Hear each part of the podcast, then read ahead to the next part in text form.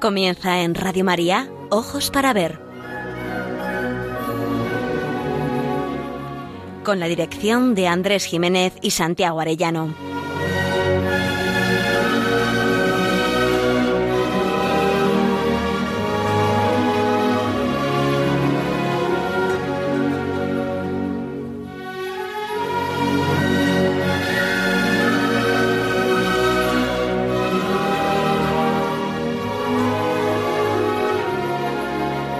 Días, queridos amigos. Les saludamos desde Pamplona, donde realizamos este programa de Ojos para Ver, la primera y la tercera semana de cada mes. Les habla Andrés Jiménez, me acompaña Miguel Ángel Irigaray a los mandos técnicos del programa y también prestándonos su cálida voz para la locución. No está con nosotros físicamente, pero sí de corazón, Santiago Orellano, que sigue en su proceso de restablecimiento. Santiago, te encomendamos. Ánimo, esperamos tenerte con nosotros dentro de muy poquito. Y a todos ustedes les presentamos el programa de hoy, que va a tratar de la vigésimo quinta edición de las Edades del Hombre, que se abre en la Catedral de Burgos y a lo largo del Camino de Santiago con otras dos sedes, en Carrión de los Condes y en Sahagún. Esperamos que este programa nos ayude a lo que siempre nos proponemos, que es aprender a mirar para aprender a vivir.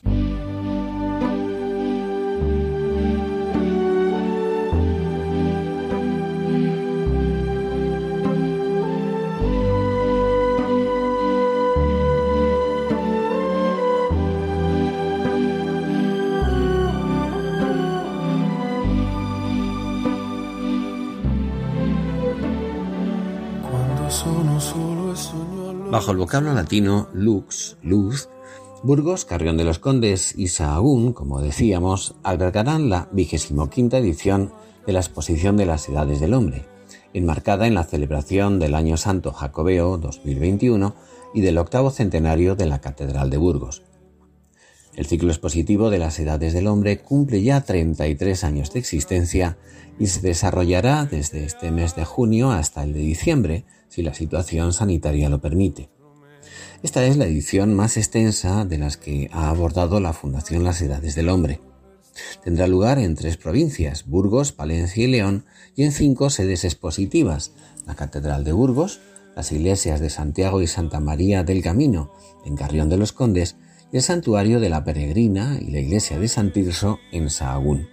Todas ellas señeros ejemplos de la arquitectura románica, mudéjar y gótica. La muestra pondrá de relieve, entre otras cosas, la belleza y la significación de dos bienes que son patrimonio mundial, como son la Catedral de Burgos y el Camino de Santiago francés.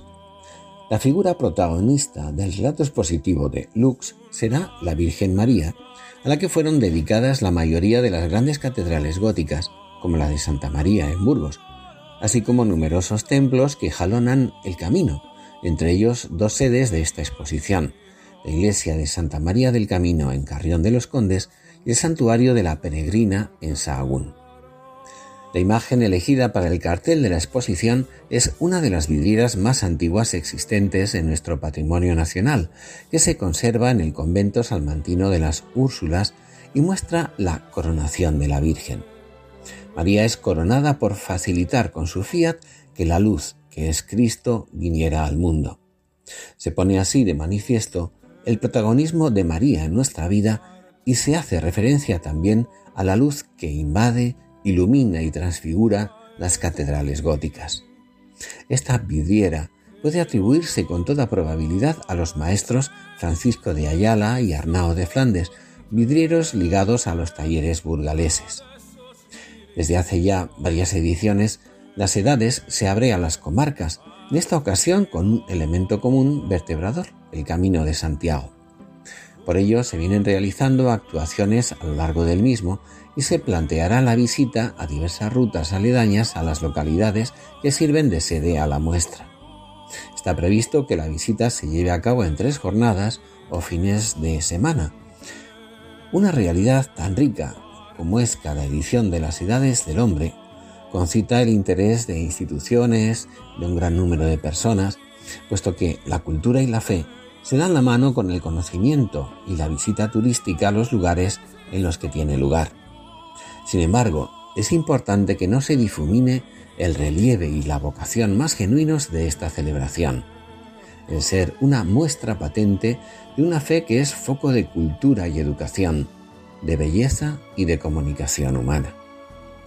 Cada edición de las Edades del Hombre se presenta como una invitación a reflexionar acerca del potencial humanizador de la fe cristiana en medio de una sociedad altamente secularizada como la actual, y también sobre cómo la belleza, cuando es bien comprendida y le acompaña una mirada inteligente y sensible, abierta al sentido de las cosas, es camino al encuentro con Dios, creador del mundo y redentor del hombre.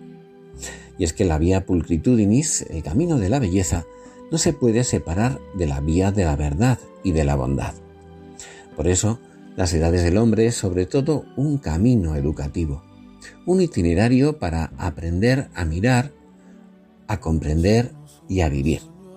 Es importante suscitar la captación y el aprecio por la belleza de la vida cristiana, descubrir con los sentidos, el corazón y la reflexión la hondura humana de nuestra fe, abrir nuestra vida a una dimensión trascendente que ofrece sentido y claves para comprender y para elegir.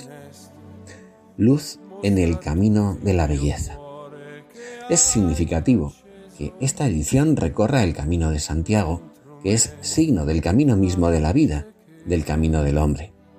En esta muestra, la luz misma se hace enseñanza y trayecto, un itinerario capaz de tocar el corazón de las personas, de expresar el misterio de Dios y el hombre, un puente y un ámbito de humanidad para caminar con los hombres y mujeres de nuestros días, sensibles a la hermosura, hambrientos de verdad, de bien y de belleza.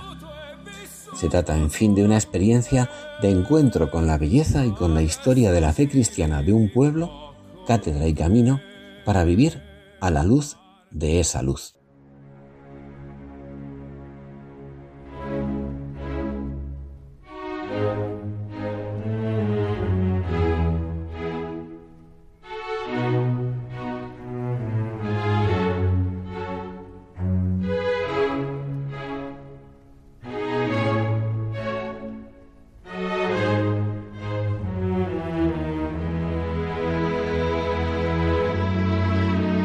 Para ver, el don de la belleza.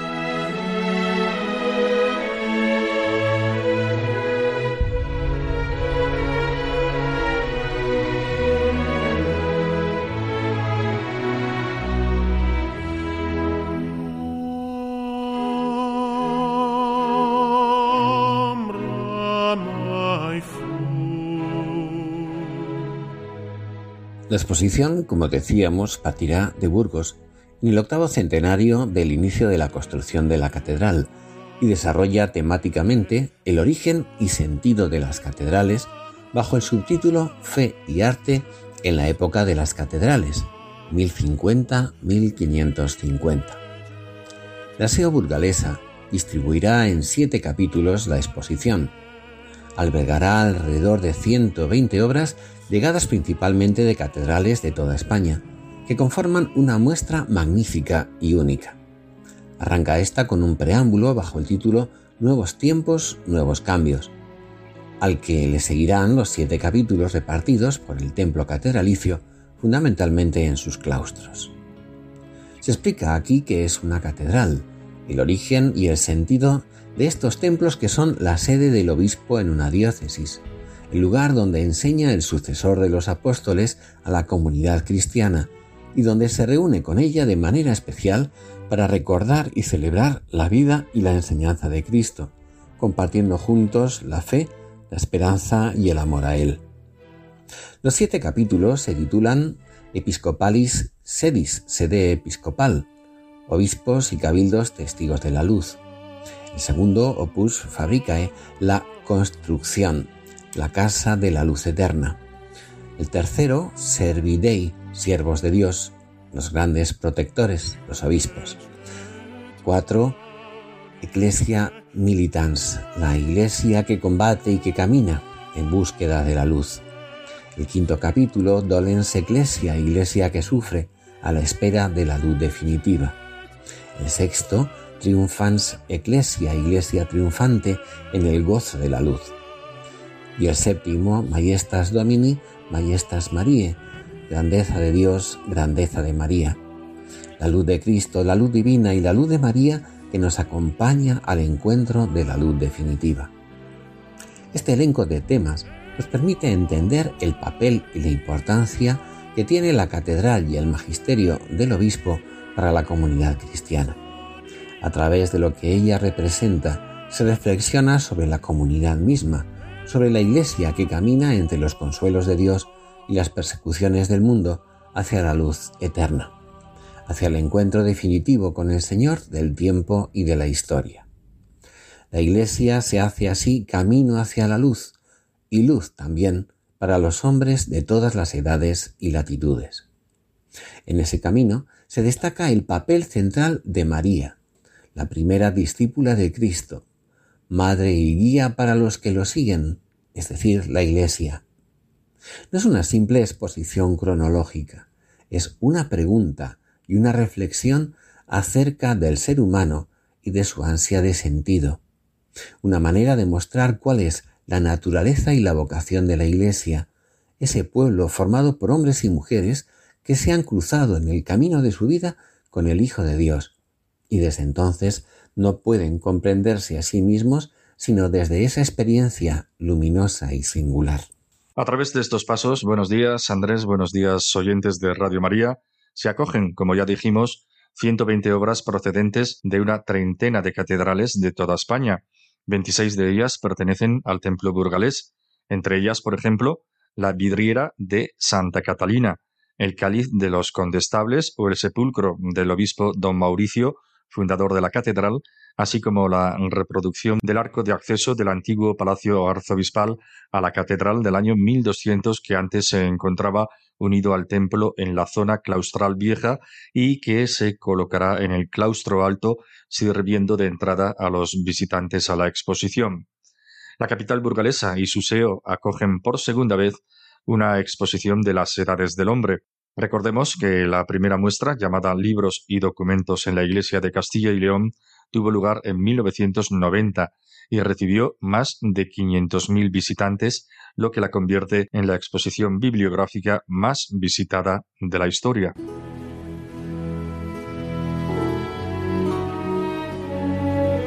Aprender a mirar. Ojos para ver.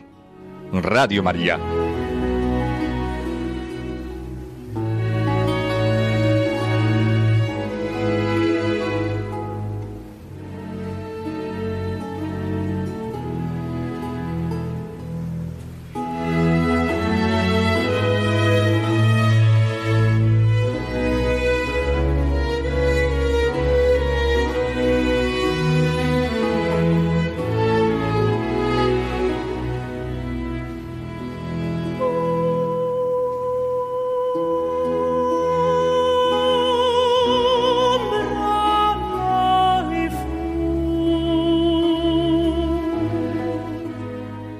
Si la sede burgalesa acoge temáticamente una exposición y una reflexión acerca de la Iglesia, de su ser y de su misión, de su estructura humana y su dimensión sobrenatural, las otras dos, en Carrión de los Condes, en la provincia de Palencia, y la de Sahagún, en la de León, contemplan el luminoso rostro de María, su persona, su vocación y su misión como Madre de Cristo y de la Iglesia a cuatro jornadas del Camino de Santiago desde Burgos y adentrándonos en la provincia de Palencia, se encuentra Carrión de los Condes, bello enclave al que llegan los peregrinos después de haber pasado por dos lugares emblemáticos. Fromista, donde destaca la iglesia de San Martín, uno de los más bellos tesoros del románico español, y Villalcázar de Sirga, en cuya plaza se alza la bellísima iglesia templaria de Santa María la Blanca, construida a finales del siglo XII, en transición del románico al gótico. En esta última se encuentra la imagen de Santa María la Blanca, de la que en el medievo se contaban numerosos hechos milagrosos recogidos por Alfonso X en sus cantigas. Carrión se mece a orillas del río del mismo nombre que atraviesa la provincia de norte a sur hasta verterse en el Pisuerga. En tiempos medievales, Carrión de los Condes fue ciudad amurallada y espléndida, y viene a ser como un oasis junto al río tras las secas extensiones de cereal de la tierra de Campos. Destaca en ella, a la salida de la localidad en dirección a Compostela, el monasterio de San Zoilo, antigua abadía benedictina, hoy hotel y centro de estudios y documentación del Camino de Santiago, con una especializada y completa biblioteca jacobea abierta al público. Sobresalen también las dos iglesias que servirán de sedes de esta edición de las Edades del Hombre, la de Santa María del Camino y la de Santiago, ambas de estilo románico y construidas a mediados del siglo XII. Lo más destacado de la segunda, la iglesia de Santiago, es su fachada occidental, una de las más bellas del románico en la que la impresionante figura del Cristo Pantocrátor en el centro de un friso prodigioso es uno de los iconos más señalados del camino. Carrión acogerá tres capítulos de Lux, Ave María, Tota Pulcra y Virgo et Mater. En ellos se muestra medio centenar de obras, entre ellas piezas maestras de Pedro Berruguete y su hijo Alonso Berruguete, Alejo de Bahía, Fernando Gallego, Diego de Siloé, Felipe Vigarni, Juan de Balmaseda o Gregorio Fernández, además de otras medievales de gran importancia artística y religiosa.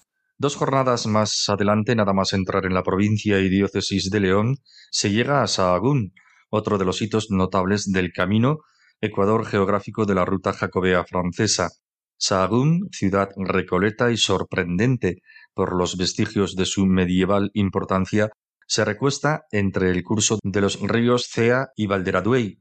Se originó a la sombra del monasterio de San Benito, habiendo conocido su mayor esplendor lo mismo que Carrión de los Condes durante el siglo XII, y llegando incluso a poseer universidad hasta mediados del XVI. Su declive, vinculado al del monasterio benedictino, se consuma con la desamortización de Mendizábal. Inicialmente el monasterio estaba dedicado al mártir San Facundo, de cuyo nombre deriva el de la villa. Sahagún es cumbre del arte mudéjar, espléndidos los ábsides y los artesanados, en las iglesias de San Lorenzo y San Tirso, levantadas con ladrillo. El mudéjar es un estilo arquitectónico que aúna elementos del arte cristiano y la ornamentación árabe. No en vano se le ha caracterizado como románico de ladrillo. El santuario de la Peregrina es una de las dos sedes, junto con la iglesia de San Tirso, que albergará la exposición Lux durante 2021. Está situado en las afueras de la ciudad, sobre una colina que domina la comarca, era un convento franciscano fundado hacia 1257, también románico mudéjar. La reciente restauración de este templo ha generado un espacio expositivo magnífico y un conjunto arquitectónico verdaderamente singular.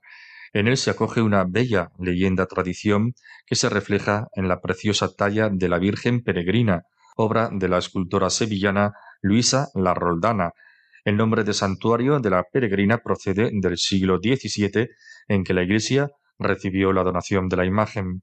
Por su parte, la iglesia de San Tirso es un edificio religioso ya sin culto construido en el siglo XII.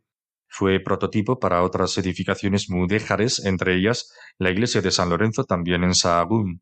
María será el corazón de la temática que se desarrollará a través de cincuenta obras artísticas, dividida en dos capítulos que llevarán por nombres Mater Misericordiae y Salve Regina.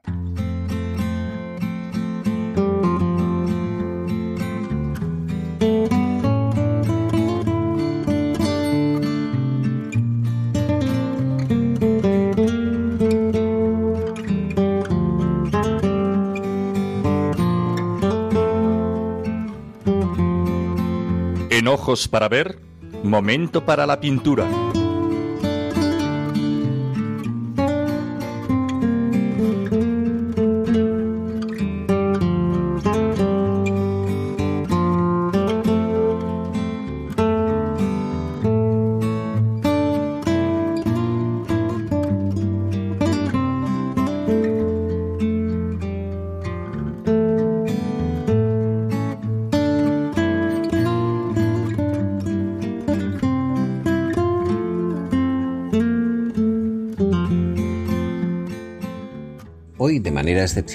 Dedicaremos esta sección no a una pintura, sino a una singular talla escultórica, la de la Divina Peregrina.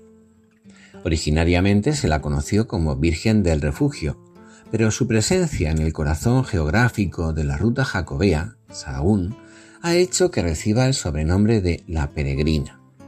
Es la patrona de la villa desde 1758 y posteriormente fue tomada también como patrona de Pontevedra, donde se obsequia una gran devoción a una imagen inspirada en la de Sahagún. También ha sido nombrada protectora del Camino de Santiago de Madrid, itinerario que en gran medida reproduce la traslación de la imagen de la Virgen de Sahagún en el siglo XVII hasta la Villa Facundina. El convento de San Francisco y de la Peregrina presenta un aspecto renovado tras la reconstrucción de 2011 y permite disfrutar de un espacio expositivo muy amplio donde se hallan las preciosas yeserías de la capilla de Sandoval, el camarín de la Virgen y sobre todo la atractiva talla que representa a la Virgen, la Divina Peregrina. La escultura es ejemplo del barroco sevillano. Se trata de una imagen de vestir, de bellísimo rostro, que sostiene la imagen de un niño Jesús, este sí de cuerpo entero. Está elaborada en madera con policromía, ojos de cristal y pelo natural. Viste con manto de terciopelo bordado con hilo de oro, esclavina decorada con conchas bolso de plata como símbolo del zurrón y bordón de plata rematado con cruz del que cuelga una pequeña calabaza peregrina. La obra es una talla de la sevillana Luisa Roldán, conocida como la Roldana, escultora de cámara de Carlos II y de Felipe V, que nació en Sevilla en 1652 y murió en Madrid tempranamente en 1706. Su padre fue el conocido tallista Pedro Roldán. Ella era la quinta de doce hermanos, y se inició en el taller de su padre, llegando incluso a superarlo, como ocurrió con la escultura de San Fernando, que fue canonizado en esa época. El encargo que hizo el Cabildo Catedralicio de Sevilla a Pedro Roldán fue rechazado por falta de expresión. De vuelta la talla al taller, ella, la Roldana, cerró la cabeza y las piernas de la escultura, dotando a la nueva imagen de una magnífica expresividad, y allí, en la Catedral de Sevilla, está aún para ser contemplada. En la Catedral de Santiago de Compostela hay también una preciosa Virgen de la Leche de Luisa Roldán en terracota policromada, material que ella empleó asimismo en sus belenes de estilo italiano. Algunas de sus piezas pueden verse actualmente en el Museo Metropolitano de Arte de Nueva York.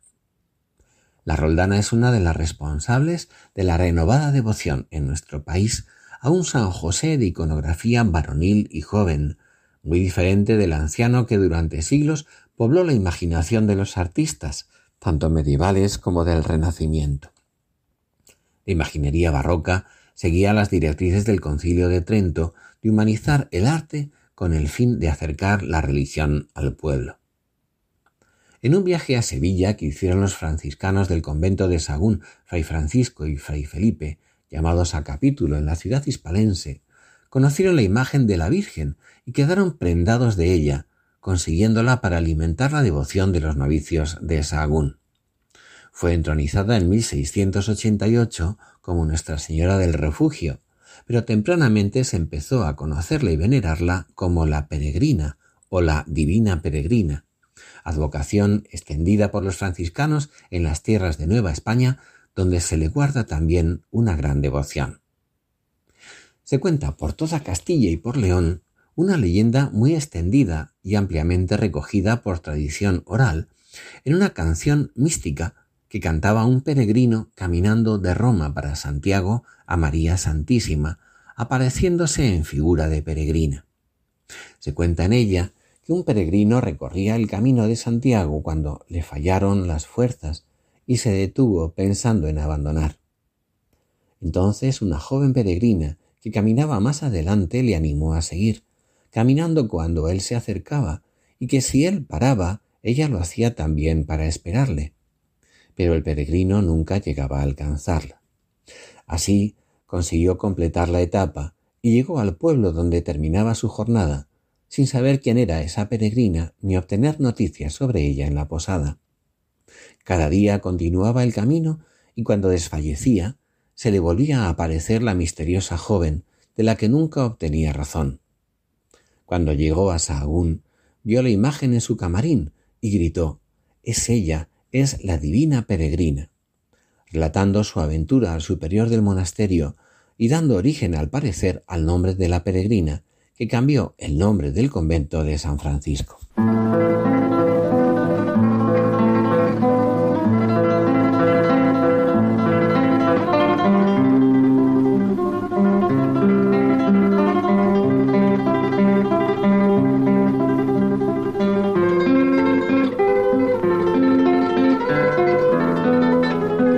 Momento para la poesía. Ojos para ver. Radio María.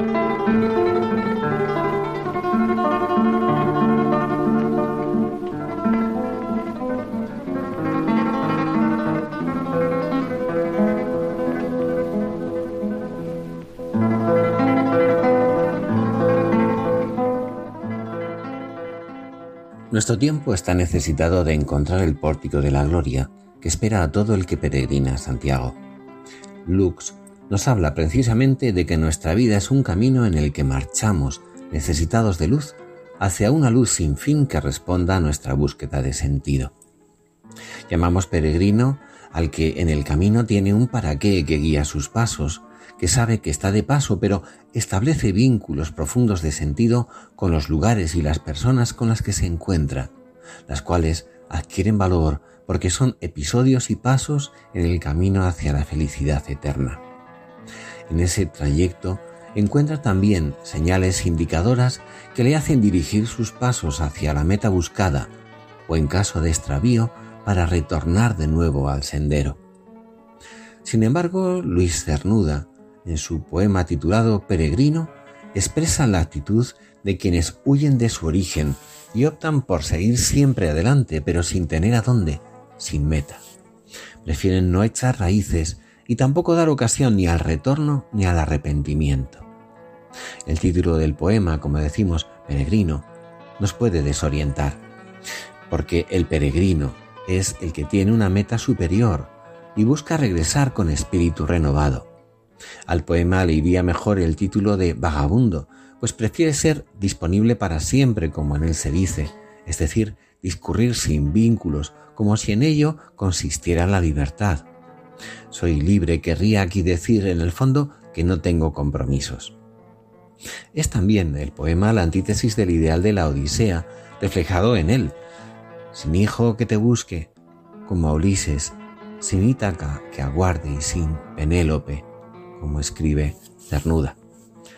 Recuerda el poema El nihilismo contemporáneo o el de un Sartre, en los que la libertad carece de indicaciones y prescripciones acerca del bien y del mal, y se llama bueno simplemente a lo que se elige, sin más referencias. Toca seguir adelante en la elección y afrontar el riesgo consiguiente, pero sin meta alguna, sin destino, caminando hacia ninguna parte. Por cierto, no faltan tampoco los que pretenden hacer algo así del propio camino de Santiago, desvirtuándolo por completo, como si fuera un camino hacia ninguna parte. Esta libertad sin vínculo y sin meta que mueva al bien es un mero arbitrio, una libertad que se agota totalmente en la simple elección entre posibilidades, pero todas con el mismo valor, es decir, ninguno, pues están carentes de un sentido objetivo. Sin embargo, esta disolución de la libertad en mera elección genera en el ser humano un profundo cansancio espiritual. ¿Y todo para qué? ¿No es este un sentir muy común en nuestros días? Es la tristeza del corazón, esa desesperanza, hoy estampada en el rostro de muchos de nuestros jóvenes y no tan jóvenes.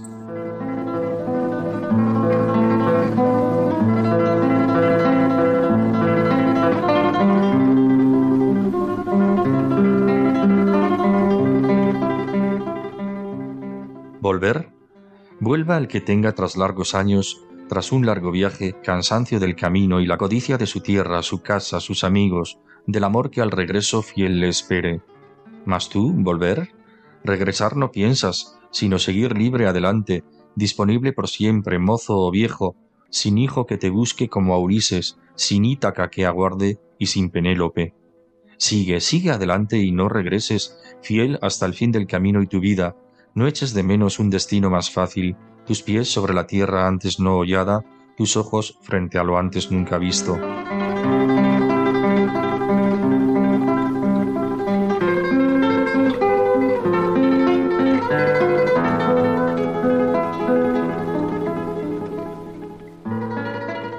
Como contraste, traemos ahora el poema de la cubana Dulce María Loinaz, Señor, que lo quisiste. En un lenguaje directo, sencillo, la poeta nos comunica su gran riqueza interior. Ningún poema más apropiado para expresar que todo ser humano viene a llenar un vacío irreemplazable, que tiene un destino, un objetivo y una misión, que es peregrino en realidad. He venido para algo y para algo vivo, dice. En el tono confiado y humilde de una oración, Dulce María le pregunta a Dios por el objetivo o fin de su existencia. ¿Para qué habré nacido? Se siente tan poquita cosa, triste, inútil, débil, cansada, que ni puede imaginar que alguien la pueda necesitar. Ni siquiera se siente buena, pues sus buenas acciones, dice, más que fruto meritorio, son producto de la obediencia fácil a un instinto oportuno. Sigue un examen en el que por medio de preguntas nos muestra su impresión de desvalimiento y pequeñez, pero al mismo tiempo se plantea todo un proyecto de vida, urdido en las pequeñas acciones cotidianas, aunque no siempre cumplidas, pero tomando siempre ocasión para caminar en el bien. Hallamos también una sucesión de rotundas afirmaciones a favor del sentido de la existencia. Todo tiene un objeto, se vive para algo. Todo tiene un destino, hasta el gusano. Todo lleva el impulso divino, todo llena un vacío, todo presenta un sentido aunque se muestre oculto. La obra de Dios es perfecta. En tu obra no hay nada, ni de más ni de menos. No es de extrañar que irrumpa una alabanza ascendente, Dios justiciero, sabio, amoroso, concluida con ese desconcertante Dios de los mediocres, resumen de la condición humana en la que incluye a todos, los malos y los buenos. Los dos últimos versos superponen un doble sentido, uno acorde con el sentimiento de pequeñez de la primera parte. Tú todo un Dios, yo tan nada. Fácil te hubiera sido pasar sin mí.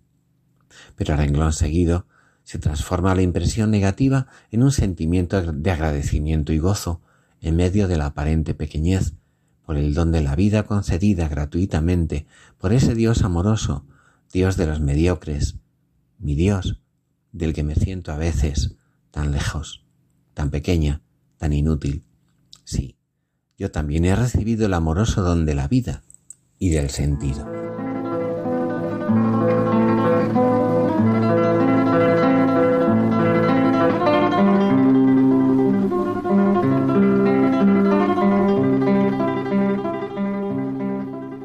Señor que lo quisiste, ¿para qué habré nacido? ¿Quién me necesitaba? ¿Quién me había pedido? ¿Qué misión me confiaste y por qué me elegiste yo, la inútil, la débil, la cansada, la triste? Yo, que no sé siquiera qué es malo ni qué es bueno, y si busco las rosas y me aparto del cielo es solo por instinto, y no hay mérito alguno en la obediencia fácil a un instinto oportuno. Y aún más, ¿Pude hacer siempre todo lo que he intentado? ¿Soy yo misma siquiera la que había soñado? ¿En qué ocaso del alma he disipado el luto? ¿A quién hice feliz tan siquiera un minuto? ¿Qué frente obscura y torva se iluminó deprisa tan solo ante el conjuro de mi pobre sonrisa? ¿Evitar a cualquiera pude el menor quebranto? ¿De qué sirvió mi risa? ¿De qué sirvió mi llanto? Y al fin, cuando me vaya fría, pálida e inerte, ¿qué dejaré a la vida? ¿Qué llevaré a la muerte? Piense que todo tiene su objeto y su motivo, que he venido por algo y para algo vivo, que hasta el más vil gusano su destino ya tiene, que tu impulso palpita en todo lo que viene, y que si lo mandaste fue también con la idea de llenar un vacío, por pequeño que sea, que hay un sentido oculto en la entraña de todo, en la pluma, en la garra, en la espuma, en el lodo, que tu obra es perfecta, oh Todopoderoso Dios justiciero, Dios sabio, Dios amoroso, el Dios de los mediocres, los malos y los buenos. En tu obra No hay nada ni de más ni de menos. Pero no sé, Dios mío, me parece que a ti, un Dios, te hubiera sido fácil pasar sin mí.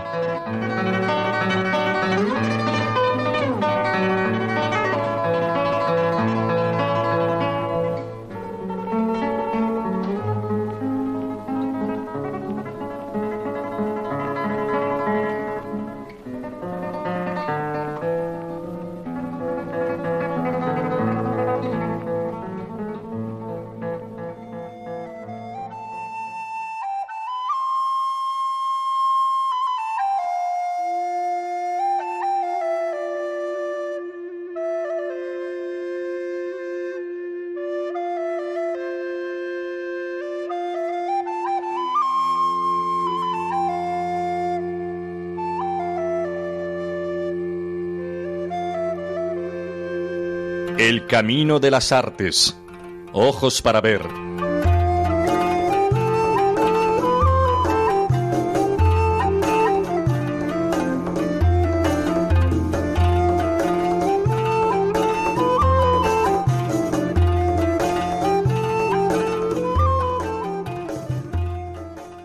Joaquín Díaz es un importante investigador del folclore musical castellano, nacido en Zamora en 1947 de niño se traslada con su familia a Valladolid, donde realiza sus estudios medios y superiores. A mediados de los años 60 y como fruto de su interés por la cultura tradicional, comienza a dedicarse por completo al estudio y divulgación de la misma, ofreciendo conciertos y conferencias en universidades españolas, europeas y de Estados Unidos. Del mismo modo, da a conocer la música tradicional en programas de radio y televisión en Europa, Asia y América. A finales de los 70 abandona las actuaciones en público para dedicarse a la investigación de la cultura popular, especialmente en Castilla y en León. Entre su altísima y amplísima labor discográfica, traemos a esta sección la versión de la canción popular La Divina Peregrina, muy presente en las tradiciones orales de Castilla y León. La canción recoge la leyenda de la divina peregrina de Sahagún. Es una versión mística o a lo divino, que se refiere a la Virgen María peregrina, aludiendo a la conocida leyenda de la peregrina de Sahagún, y que seguramente se basa en otra anterior canción de requiebros, más propia de un amante o galán enamorado de una joven. En la canción se va describiendo el cabello, la frente, los ojos, la boca, la garganta o el talle de una bella peregrina a la que el cantante pinta con devoción de enamorado. Camino de Santiago con grande halago, mi peregrina me encontré yo. Y al mirar su belleza con gran presteza, mi peregrina me enamoró. Fue tanta la alegría que al alma mía la compañía de su amor dio que en la oscura maraña de una montaña. Mi peregrina se me perdió y mi pecho afligido, preso y herido por estos montes suspiros dio. Y a los prados y flores de sus amores de esta manera les pregunto una morenita peregrinita que el alma excita con su desdén por ver si mis desvelos hallan consuelos, todas sus señas daré también. Iba la peregrina con su esclavina, con su cartera y su bordón. Lleva zapato blanco, media de seda, sombrero fino que es un primor. Tiene rubio el cabello, tan largo y bello que el alma en ello se me enredó. Su fina deja de oro madeja, su amor al mío lo aprisionó. Es su frente espaciosa, larga y hermosa, donde Cúpido guerra formó. Pero se halló vencido, preso y herido mi amor, y el suyo se coronó.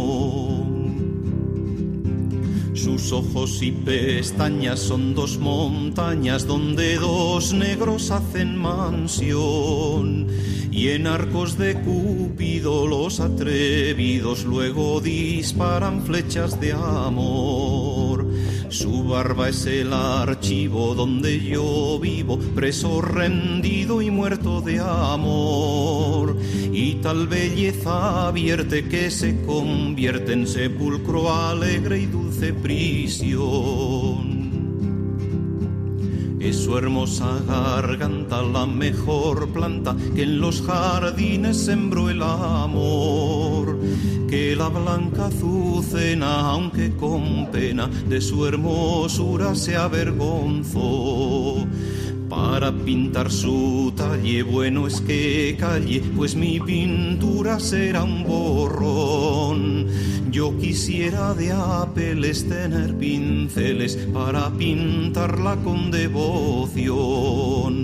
Perdone su hermosura si en la pintura grosero ha estado mi fino amor. Por haberla ofendido a los pies rendido a mi peregrina pido perdón.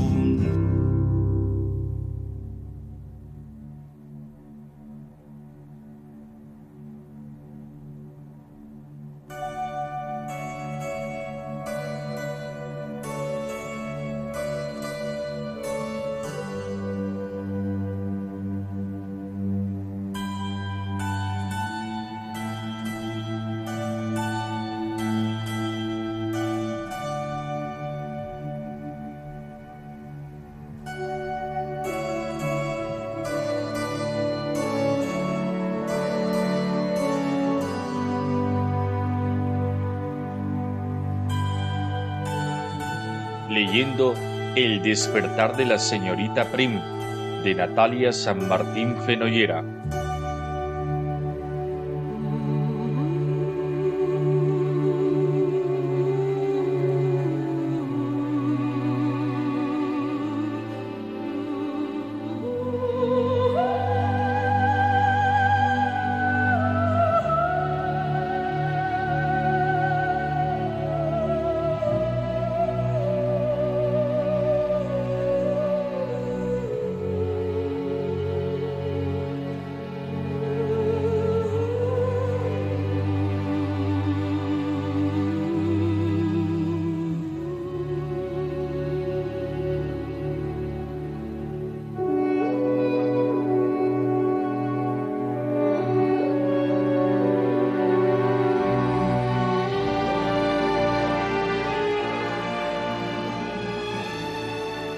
El libro de Natalia San Martín, aunque nos narra sobre todo una historia de transformación personal de la protagonista, es también una elegante y rotunda crítica a ciertos aspectos de una modernidad superficial, acelerada, pragmática y nihilista.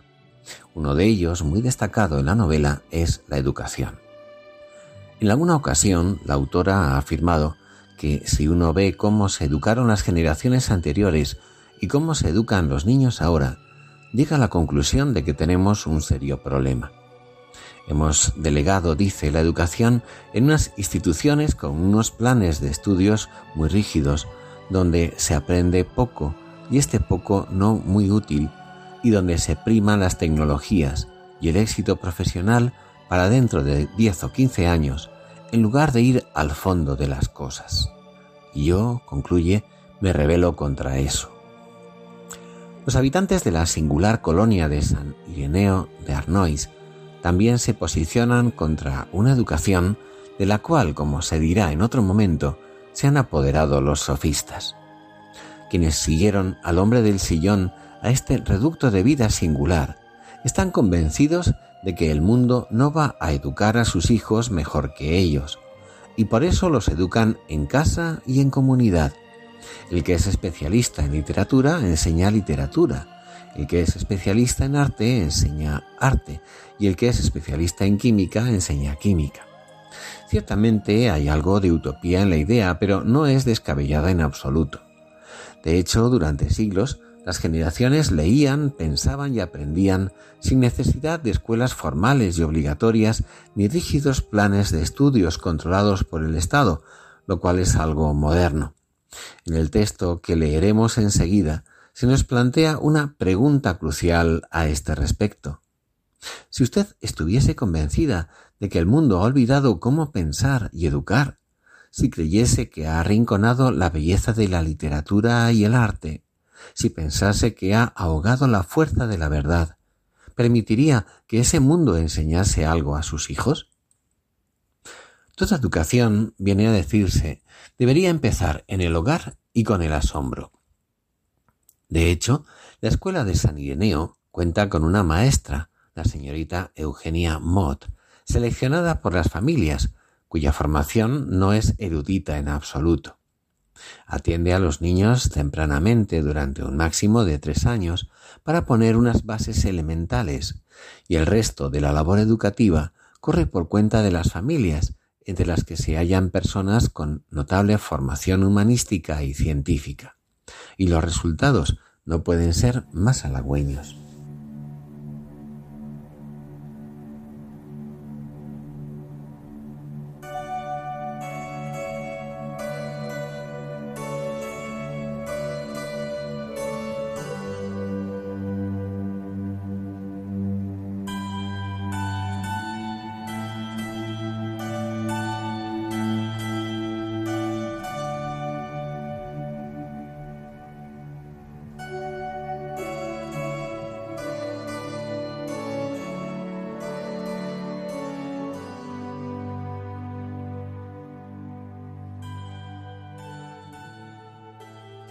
La señorita Prim reconoció que no había visto nunca una escuela como aquella.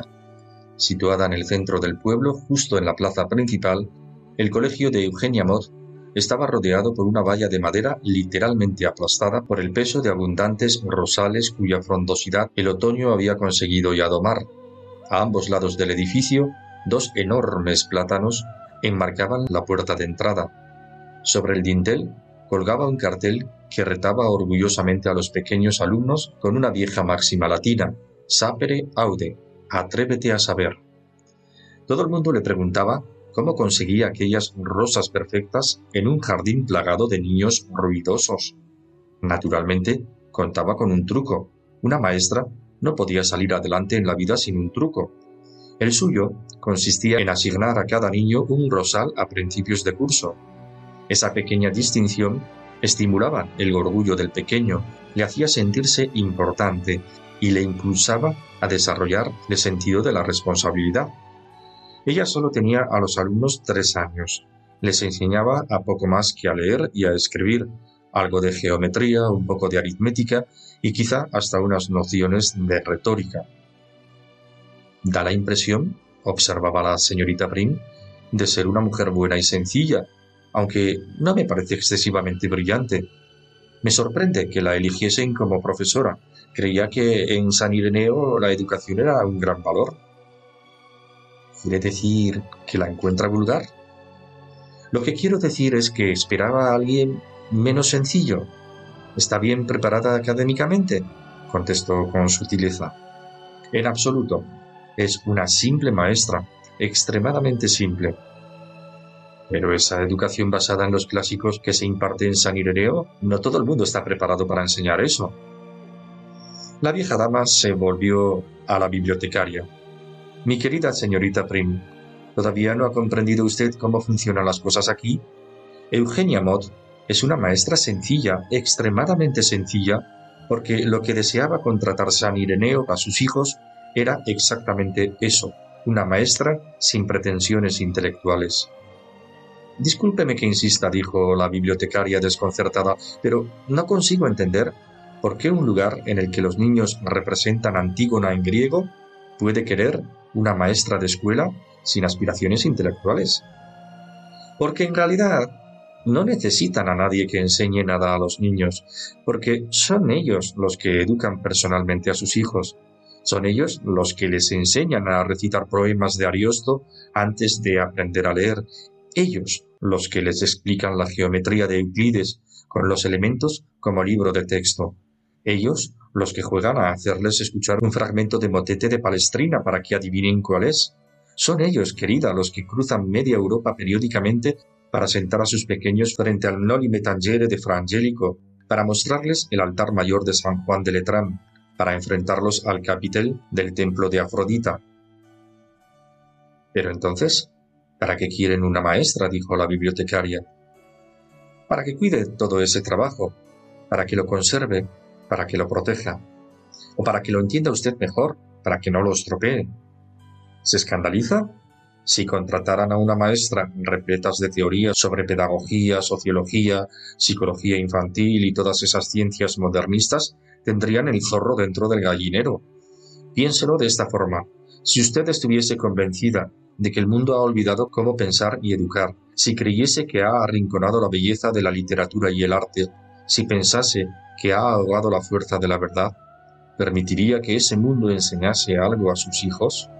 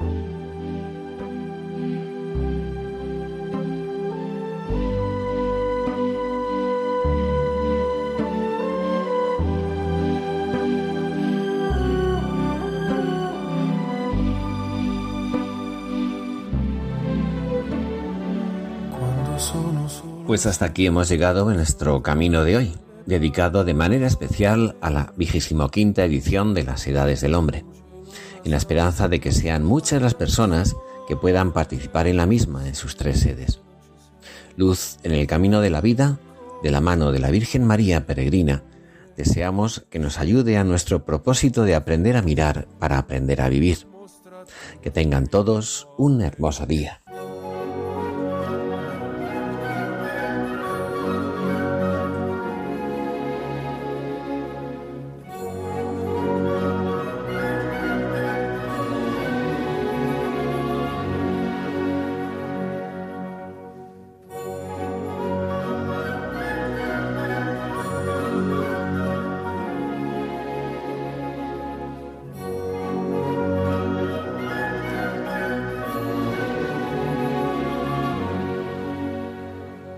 Finaliza en Radio María, Ojos para Ver.